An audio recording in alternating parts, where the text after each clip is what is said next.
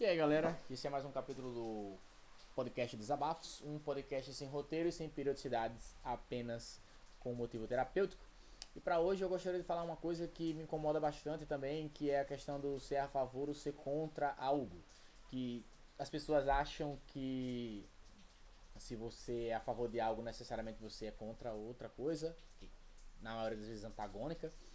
E quando você é contra alguma coisa, necessariamente você é a favor de outra coisa, geralmente antagônica, certo?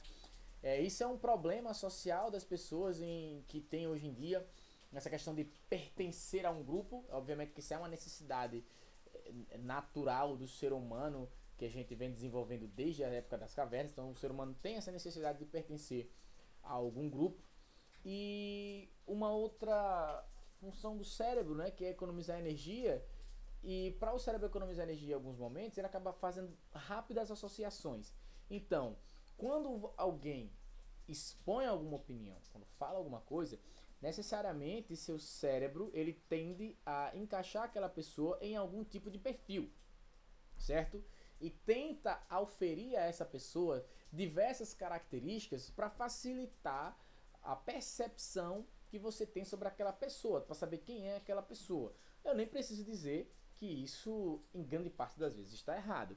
Para hoje, eu falei, se é a favor, não é necessariamente ser contra, se é a favor alguma coisa, não é necessariamente ser contra a outra, certo? E existe uma linha entre eu posso ser, um, ser a favor, mas estar em dúvida, ser contra, mas estar em dúvidas. Eu posso nem ser contra nem a favor, ter uma opinião neutra. Eu posso não ter opinião. Então são vários aspectos que a gente tem que levar em consideração antes da gente perguntar algo a alguma pessoa. E quando ela disser, não, é, eu sou a favor ou contra, claramente, de ter o cuidado de não associar a pessoa a um grupo pré-definido que você construiu no seu cérebro dentro das coisas que você percebe dentro da sociedade, que nem sempre são a realidade. Ou melhor, muitas das vezes é apenas um, um, uma visão sua, não condiz com a realidade.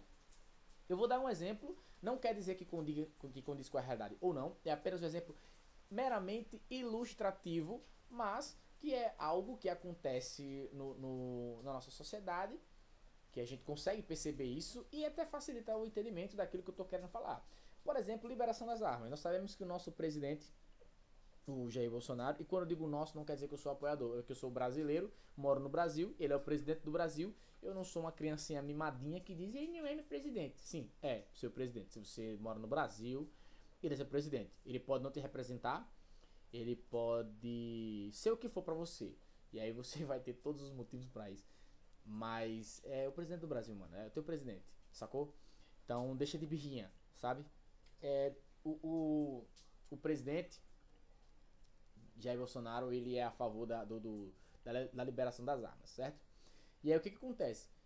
Se, se você chega para alguém e perguntar, ah, você é a favor da liberação das armas? E aí a pessoa disser, ah, eu sou contra a liberação das armas, sabe?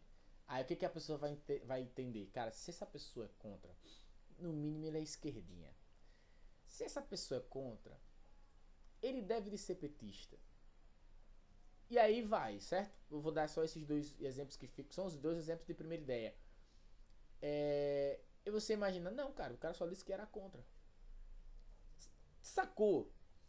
É óbvio que você não consegue controlar a sua, a sua mente ao ponto da pessoa dizer algo e você não associar ela. É só você ter cuidado para saber, mano, ele só disse que era contra. Aí você vai perguntar, por quê? E não é um porquê desafiando. É um porquê, tipo, querendo entender o que a pessoa tá querendo, que tá querendo falar.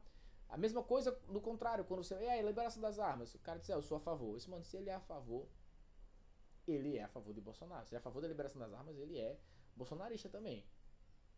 Será, cara? Será que, se, será que você perguntou ao cara por que, que ele é a favor? Será que o cara é a favor integral? Ele é de favor parcial? Você, do que, que ele é a favor necessariamente? Então, antes de você julgar a pessoa, é interessante que primeiro de tudo você pergunte a ela para poder entender é, da melhor forma possível como de fato ela pensa. E não ficar colocando essa pessoa em caixinhas que você acha que ela tá, por causa que o teu conhecimento limitado chega até lá. Porque você pode simplesmente estar tá enganado. Todos os assuntos têm vários espectros, sabe? Ah, pode ser que o cara seja a favor, mas, mano, eu sou a favor, mas eu sou a favor só em ah, é, situações X, Y, Z. A mesma coisa a pessoa que é contra. Ah, eu sou contra, mas em situações X, Y, Z. E assim vai. Eu sempre falo aqui nos capítulos. Não fica no superficial. Existem várias camadas por trás de coisas que você não sabe sobre a outra pessoa. Você sabe o que você sabe, mas você não sabe o que outra pessoa sabe. Você sabe por que, que você tem uma opinião, mas você não sabe que outra pessoa tem aquela opinião. Porque se você continuar julgando as pessoas, colocando ela dentro de um perfil por causa de uma opinião simples de sim ou não, e já vai logo dizendo que ela só porque ela é a favor de uma coisa, ela é contra a outra, ela é a favor de não sei quem, é a favor de não sei quem, você é mais uma das pessoas que está colaborando para que o clima social e político do Brasil seja tão polarizado. E você é uma pessoa prejudicial na sociedade.